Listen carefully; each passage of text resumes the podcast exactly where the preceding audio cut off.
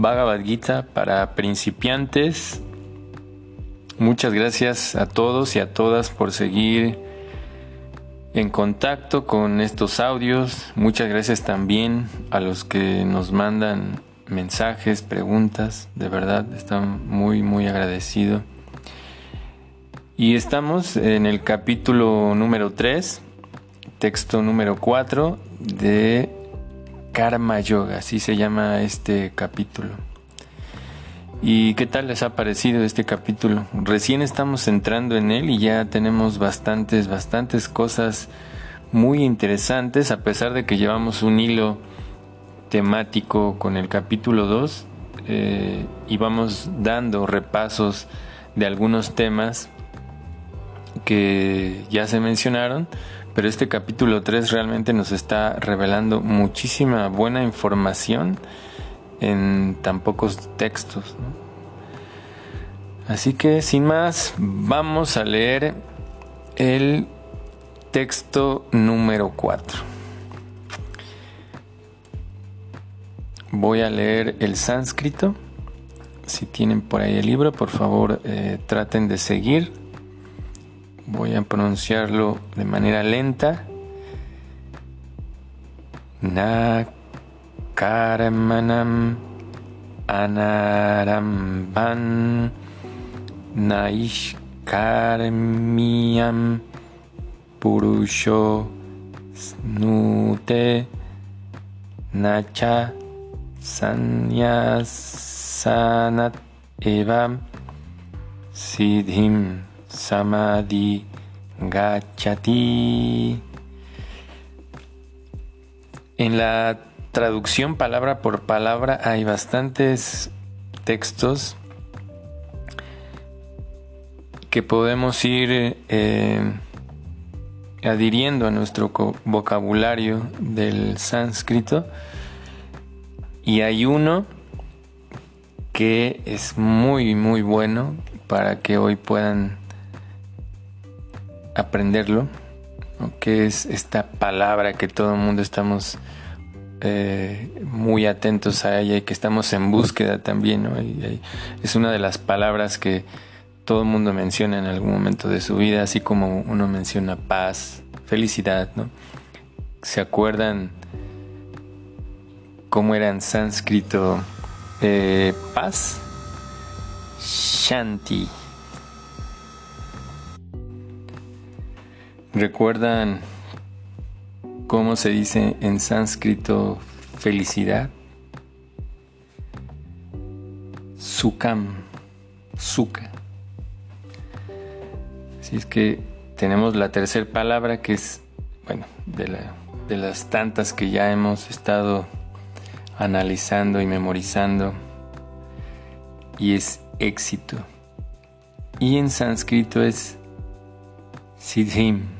Siddhim. Siddhim es éxito. Aquí tenemos una palabra muy muy buena para poder aprender hoy.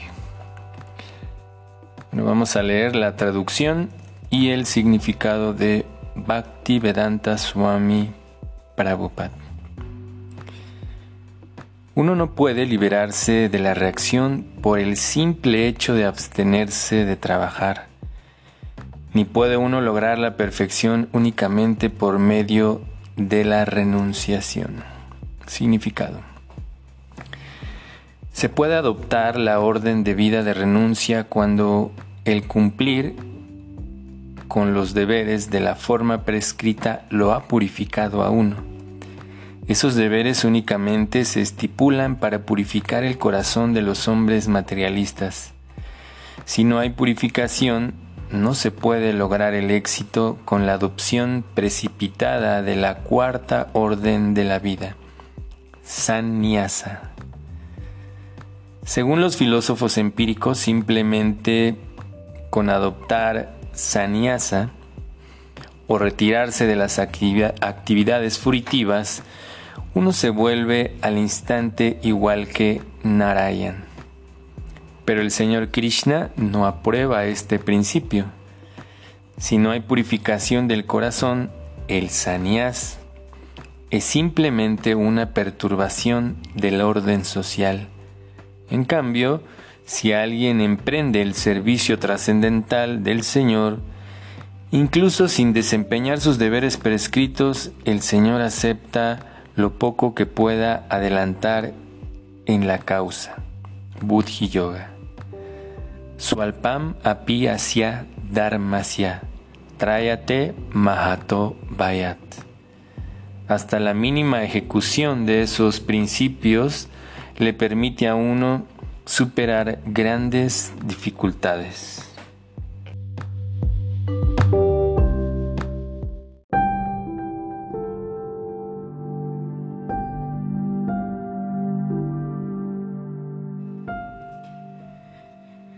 ¿Qué es verdadera renunciación? ¿Y cómo podemos llevarlo a la práctica? Y este es el seguimiento del texto anterior, del tema que estuvimos eh, analizando en el audio anterior. Y Krishna está mencionando que uno no puede liberarse de las reacciones o del karma solo por el simple hecho de abstenerse de realizar alguna actividad. Ese es el primer punto interesante. Hay dentro de los aspectos yógicos o de las personas que siguen este conocimiento de los Vedas, donde eh, se entiende algo que se llama karma yogi. Un karma yogi es una persona que realiza actividades para poder crecer en la vida espiritual y Prabhupada lo mencionó como Buddhi Yoga. En realidad hay dos tipos, uno que no usa su inteligencia para poder conectarse con la divinidad y eh, simplemente actúa de manera que todo eso le trae un beneficio material, también a veces se le conoce como karma yogi, de esos conceptos a veces un poco eh, pues son diferentes en relación a la mentalidad de la persona, en este caso Prabhupada cuando se refiere a un karma yogi es una persona que, está buscando la trascendencia. Así que por, eh, por este lado, hay personas que piensan que las actividades en sí mismas, es como, como esta mentalidad eh, que también se le conoce como karma kanda, son personas que realizan muchos eh, rituales para poder tener un beneficio material. Y muchos de ellos en algún momento eh, prefieren no realizar actividades para no seguir involucrándose en karma, que no se siga generando una reacción de las cosas de este mundo. Eh, incluso tiene que ver mucho con ese aspecto de nirvana, de, dejar de, seguir eh, teniendo reacciones o eh, seguir teniendo sufrimientos en esta vida. Nir significa así como algo sin, vana significa bosque, pero es una palabra que refiere al bosque de la existencia material. Esto así se conoce este mundo como el bosque de la existencia material. Y este concepto de percibir todo esto como un bosque que trae sufrimiento, que trae reacciones karmáticas, también está dentro de los filósofos, eh, no sé, Schopenhauer, una de sus eh, reglas para alcanzar la felicidad. Eh, la primera de ellas es que él menciona que venimos a este mundo para disfrutar, entre comillas, o cumplir nuestros sueños y tal, pero viene esto como un realmente algo donde nos damos cuenta que no puede ser así. Entonces, él refiere en ese sentido que eh, realmente este mundo es para aprender, aprender a tener un equilibrio como lo que mencionamos anteriormente, ni ver este mundo como algo de que se nos va a dar solo disfrute, ni tampoco ser pesimistas, ¿no? Aunque él se le conocía en, como su filosofía o su carácter como una persona demasiado pesimista, sin embargo él tenía una situación de análisis muy, muy buena en relación a las cosas de este mundo, así es que él también hablaba en relación a eso, como este eh, mundo realmente trae bastante sufrimiento, bueno, pero sin embargo, bueno, regresando al punto es que eh, estas personas, bueno, yo prefiero no hacer nada y así no produzco karma, pero en realidad eso es muy... no, no es no es algo que realmente nos produzca un buen resultado el hecho de dejar de actuar, ¿no? Como se menciona acá, dejar de trabajar, se refiere al karma. Una acción trae un resultado.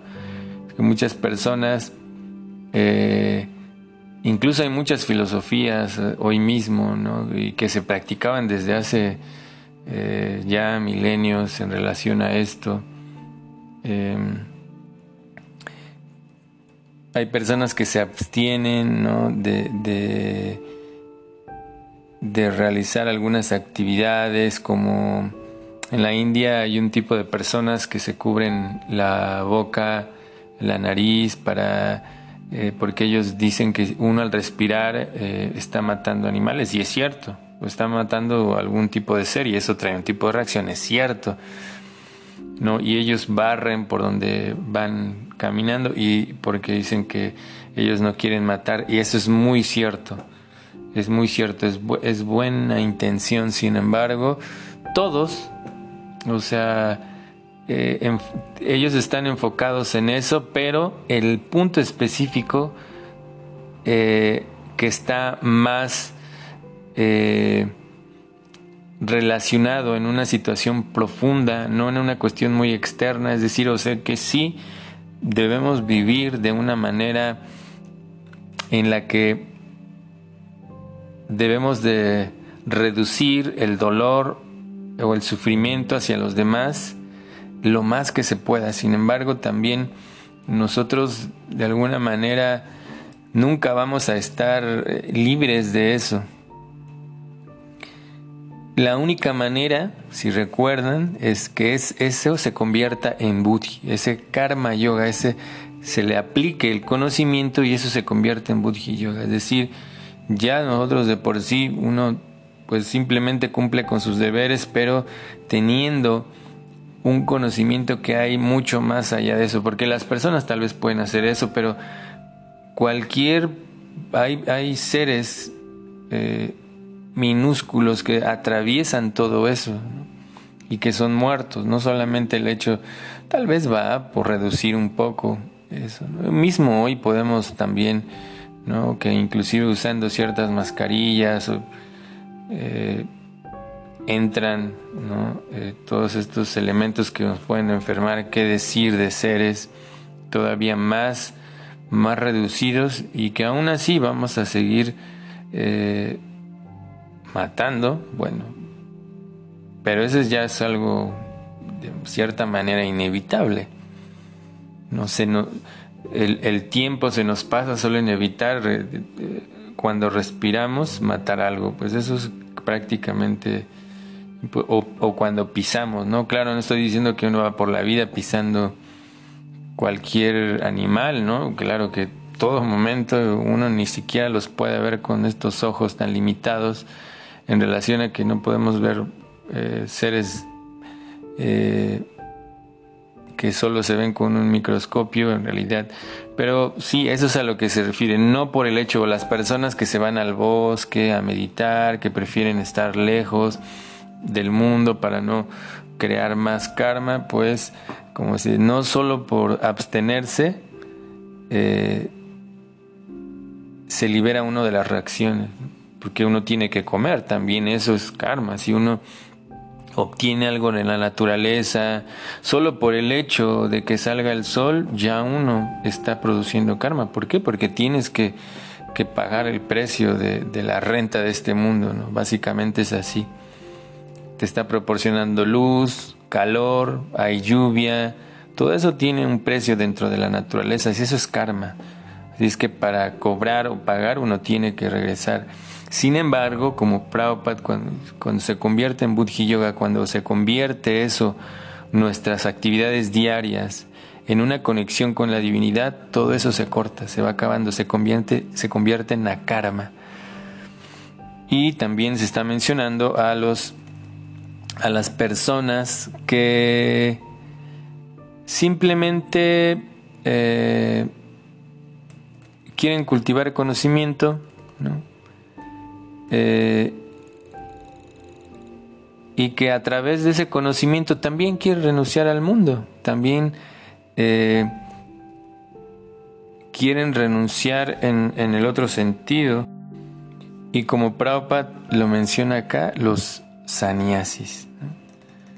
Los sannyasis. Un sannyasis dentro de la orden de las, eh, la estructura eh, de la sociedad védica existen los sannyasis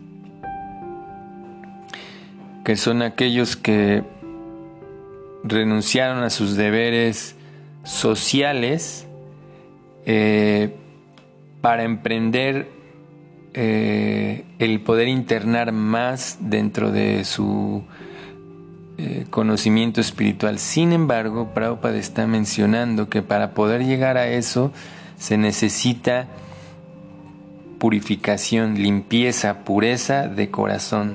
Es decir, que si nosotros no hemos llevado una vida que nos permita tener esa simplicidad, libertad, ¿no? Libertad en muchos sentidos de conciencia, libertad también social, eso quiere decir que la persona haya sido exitosa de cierta manera, en la que él ya haya cumplido con sus eh, deberes con los hijos, con, con la familia en, general, con la sociedad, con todo. Y eso, como se menciona acá, se requiere una pureza para realmente poder llegar a ese punto, a ese punto de eh, este, esta parte que se menciona que es sanias. ¿Y cómo se determina eso? Pues uno simplemente va a analizar qué hay en la mente de uno, qué cosas se están repitiendo constantemente, qué pensamientos hay ahí y por lo tanto también entender qué es lo que fluye a través de nuestro corazón. Eh, eso es en lo que se va a determinar hacia qué dirección está realmente queremos eh, tomar esa vida eh, simplemente porque queremos abandonar nuestros deberes, somos dejados en el sentido de que somos eh,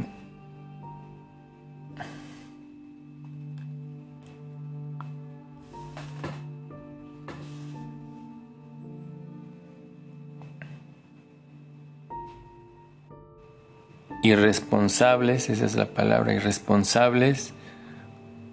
Eh, simplemente lo queremos hacer porque ya nos soportamos eh, toda esa situación que hay de, de, los ah, de los de los deberes que hemos adquirido de las responsabilidades que hemos adquirido o realmente no poder analizar si eso que hay en la mente hay ansiedad, hay estrés, hay miedo, odio, todo eso. O si realmente en nuestro corazón ya estás, ya hay una cierta limpieza porque ha habido todo un camino recorrido en cuanto a cultivar los otros elementos que mencionábamos. Mencionamos dos anteriormente, la simplicidad, ¿no? Eh, eh, la simplicidad en el sentido de, de que somos realmente felices con lo que tenemos y hablábamos de la compasión, eh, de que si realmente en nuestra vida vivimos así, una vida libre de crueldad, desde nuestros alimentos, cómo nos comunicamos con los demás y los otros dos elementos, pureza, ¿no? o también a veces eh, limpieza como denominado limpieza, que eh, nuestra pureza, que, es lo que nosotros estamos buscando eh, realmente, ¿no? Si somos realmente tenemos sanas relaciones interpersonales con, con los demás. Y si somos veraces, si somos realmente veraces, en primera instancia con nosotros mismos, si vemos nuestra realidad o simplemente estamos proyectando cosas pues que no somos, es decir, que queremos demostrar a los demás cosas que no están en nuestros pensamientos, no están en nuestro actuar. Desafortunadamente hoy en día la sociedad basa mucho eh, en eso, ¿no? Como en, los, las cosas externas.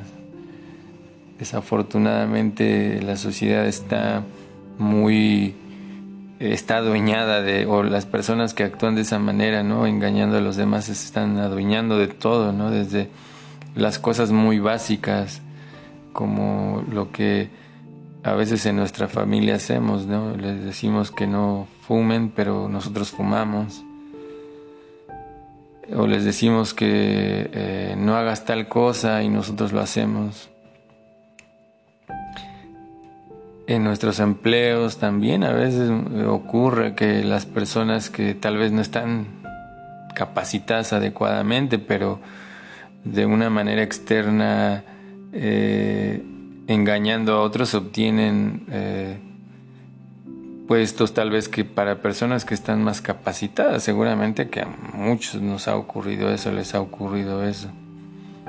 Todas esas experiencias que están... Y también hasta el punto, como se mencionaba aquí, del avance como individuo, ¿no? de renunciar, pretender renunciar hay muchos eh, yogis ahora, ¿no? sabios, o entre comillas, que, que nosotros admiramos porque llevan una vida eh, como monjes o eso, pero eso no quiere decir que las personas sean avanzadas espiritualmente. Esto también es una pauta para que nosotros podamos entender realmente quién es aquella persona que está buscando eh, un camino espiritual. Aquella persona que está eh, interesada por los demás, que da herramientas, que cuida, que, en su vida misma uno puede ver cómo actúa. Hay muchos por ahí que he visto que, que dicen ser maestros eh, o guías y ni en su vida no pueden llevar algo tan simple como no tomar eh, ningún tipo de estimulante, ¿no? Como vino, drogas, todo eso. O que en su vida misma no han, no han quitado el sufrimiento ni siquiera en su alimentación. Claro, esto lo estoy diciendo alguien para alguien que se presenta Como de esa manera. Pues muchos tal vez de nosotros estamos en el proceso y queremos hacerlo, pero alguien que ya se presenta como un líder, como alguien que quiere enseñar a los demás, pues eso en su vida nosotros tendríamos que reclamar eso. Porque queremos a alguien, líderes que realmente sean eh, buenos en, su manera en que hablan y también en su manera que actúan. Y ellos deberían de ser públicos en, esa parte, ¿no? En ver cómo viven, qué comen, qué hacen. Así como, como eh, Arjun preguntó, ¿no? Eh, ¿Cómo es la mentalidad? ¿Cómo actúa una persona que está en la trascendencia? Y así, nosotros tenemos que, y así este camino, hay toda esta situación de las personas, no vivimos en una atmósfera de veracidad y nosotros, si queremos cambiar eso, primero tenemos que aplicarlo de manera práctica en nuestra vida, siendo primero veraces con nosotros, saber dónde estamos, qué nos falta para crecer y también siendo veraces con los demás, presentarnos tal como somos. Eso no quiere decir también que podemos ir por la vida gritándole a todo el mundo lo que pensamos de ellos. No, lo que quiere decir es que eh, ser analíticos y decir las cosas cuando se tienen que decir, pero con palabras adecuadas, con palabras, eh, con una comunicación eh, buena. Pero sí, ¿no? como mencionamos, tal vez uno no es eh, un maestro o uno está en un camino espiritual y algo se le dificulta, está bien. Como hace un tiempo uno de ustedes me preguntaba que conocía a alguien que le hablaba de la filosofía y tal, pero que él sabía que, por ahí se eh, ingería alguna sustancia, eh, pues una droga, y la persona estaba un poco confundida de no saber si realmente él, él qué era o, si nosotros cómo lo veíamos, ¿no? cómo deberíamos de ver a esa persona. Simplemente alguien que tal vez te dio un conocimiento desde donde él pudo, pero también entendiendo que va a haber un límite. Aquella persona que ha desarrollado cualidades en él mismo puede dar guía a otros para que pueda desarrollar también esas cualidades. Es que eh, tal vez esa persona no se presentaba, solamente hablaba, ¿no? Hablaba como cualquier otra persona puede hablar de algún tipo de conocimiento, como cuando uno va a la escuela, que tal vez hay un tema que te presenta un amigo, por ahí alguien, pero específicamente pues uno entiende del maestro, ¿no? del maestro que te está impartiendo eso porque ya sabe, lo ha llevado a su vida práctica, a ti también en la vida espiritual es así. No solamente por una cuestión de apariencia, de, de ojo de carisma o de esas cosas, tiene que ver mucho la manera en que cómo vive. Así es que nosotros debemos de ser analíticos de eso. ¿Qué es lo que estamos haciendo con todo esto que hemos aprendido de la Bhagavad Gita?